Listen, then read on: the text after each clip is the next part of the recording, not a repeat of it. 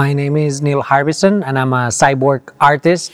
And I came here to talk about the art of merging with technology and to have new organs, new senses by merging with technology. Is it your first visit in Salzburg? Mm, no, I came here to visit Salzburg years ago. I really like classical music, so I came here because I really like Mozart. Mozart has a lot of color. Actually, I, I presented a bit of Mozart in my talk because I hear colors. When I listen to Mozart, I can sense lots of unexpected colors with Mozart, so I really enjoy him. Do you like the city?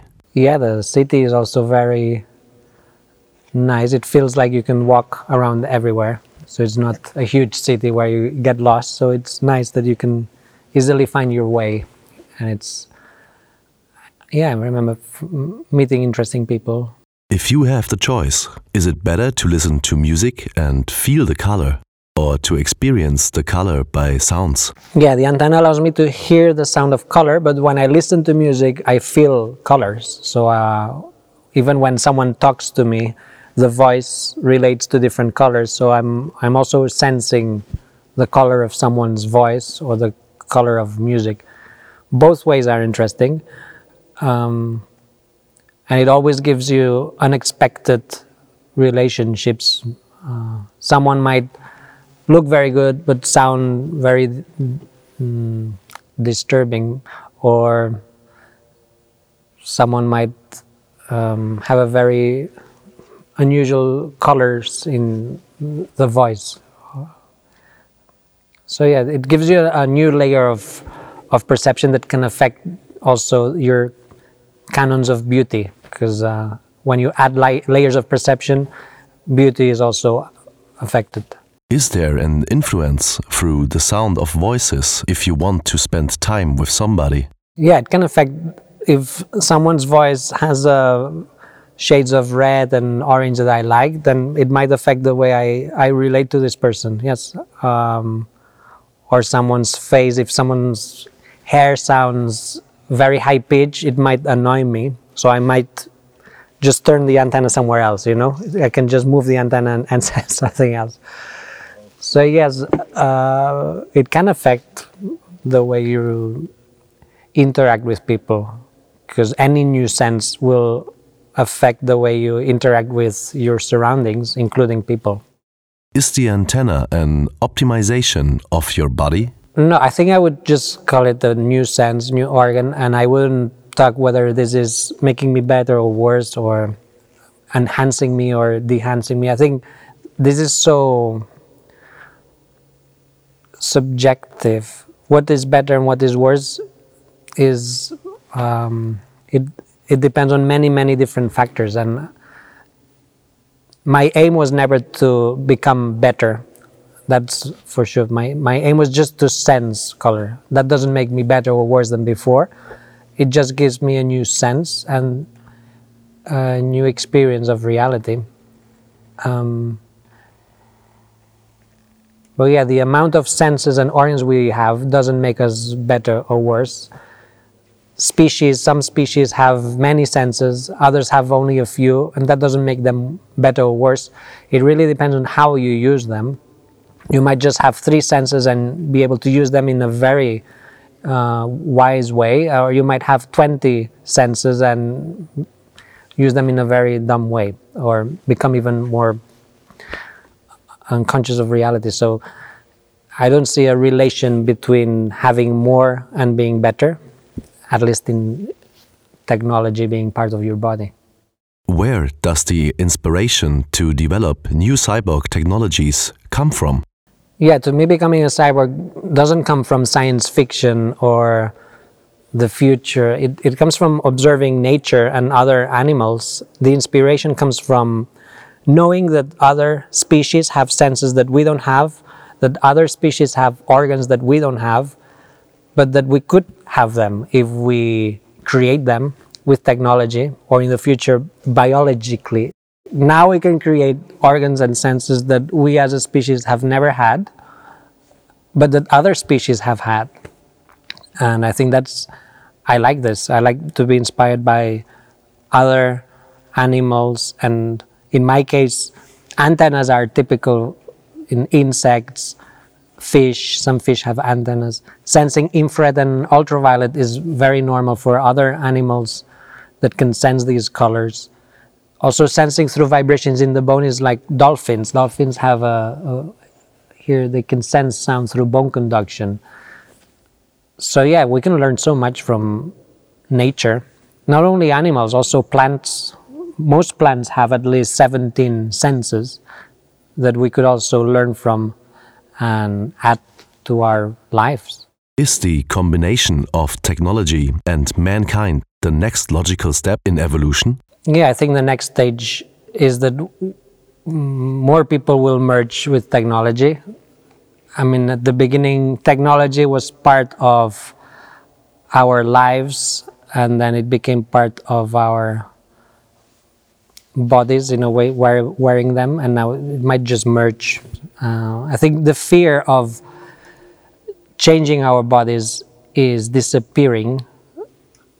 I think you can notice it in, in the way tattoos have become more popular. Tattoos are a permanent modification of our skin. And before it was really strange. And like decades ago would be unusual. Now it's unusual not to have a small tattoo somewhere. Um, plastic surgery has also become very popular. It used to be only famous people, celebrities would do plastic surgery. Now many people uh, do it. So we are losing this fear of modifying ourselves. So modifying ourselves with technology is not such a strange thing. I think we will see this happening more during this decade.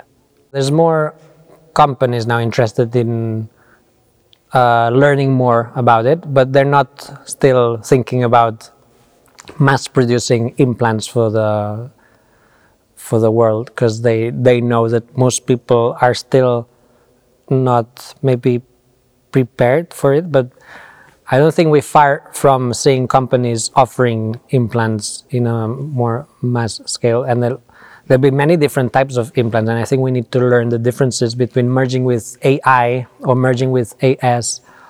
Um, there are differences, and that's why I think it's important to talk about it and to to to see the differences, and also that we should be free to know exactly what we are having implanted and the risks. Are there disadvantages as a cyborg? Well, the, the merging with technology can have two main problems at the beginning. One is that your body might reject the material, so your body might reject the new organ or the new implant. And the other risk is that your mind might reject the new stimuli. Uh, so there's two possible rejections, and then there's the social rejection. And then there's the risks if there's internet that you could be hacked, physically hacked. And then there's also the risk that if someone hacks you or if, if you buy this organ or sense from a company, you could be tracked and your privacy might be no longer existent. So, yeah, there's several risks, but do we want to live a life with risk or without risk? That's the option that we have now. I chose risk because there's an unknown risk when you merge with something unknown. But allowing me to open up my senses and sense things that I've never been able to sense before is so gratifying that in the balance it, to me it it's worth it and I think this type of technology reveals reality and it allows me to connect to nature in a level that I would never be able to, to do without it. Do you have the need to develop yourself even further? Yeah, my aim is not just to sense invisible colors, but also to open up other senses. I have this other implant in my knee to sense the magnetic north, so it allows me to feel the geomagnetism of the earth. So it connects me to to earth in a different level, more profound. Um, I'm also developing the sense of time to feel the rotation of the planet and to have an organ specifically designed for the sense of time. Uh, and then I've done some other projects with teeth to communicate with others. I mean, there's so many, so many possible new organs and senses that we could explore that I really enjoy just exploring as much as possible. And color is not only infrared and ultraviolet, it goes beyond. So I, I could stretch my perception of color to radio waves or to microwaves as well. Yeah, I think once you start breaking the limits of your perception, um, you start. I mean, it's a lifestyle. It's not just a soul project. It becomes a lifestyle. How is the acceptance through society? Yeah, one of the parallel consequences of this is that it it has created a lot of social reaction because the antenna is so visible. I've had to interact with strangers every single day since March 2004, every day. And I have to listen to what they think about this and uh, about life. And some people find it um, unhuman. Some people say this is against God because uh, uh, others think it's stupid, ridiculous. Others think it's extremely interesting. Others think it's uh, the future. It's the amount of uh, reactions is from one side to the other extreme. You can find both, and I had to get used to this, uh, which I wasn't really prepared. Uh, but now I'm. It's been 18 years, so I, I, feel it's part of the project, I guess, to to listen to all these reactions.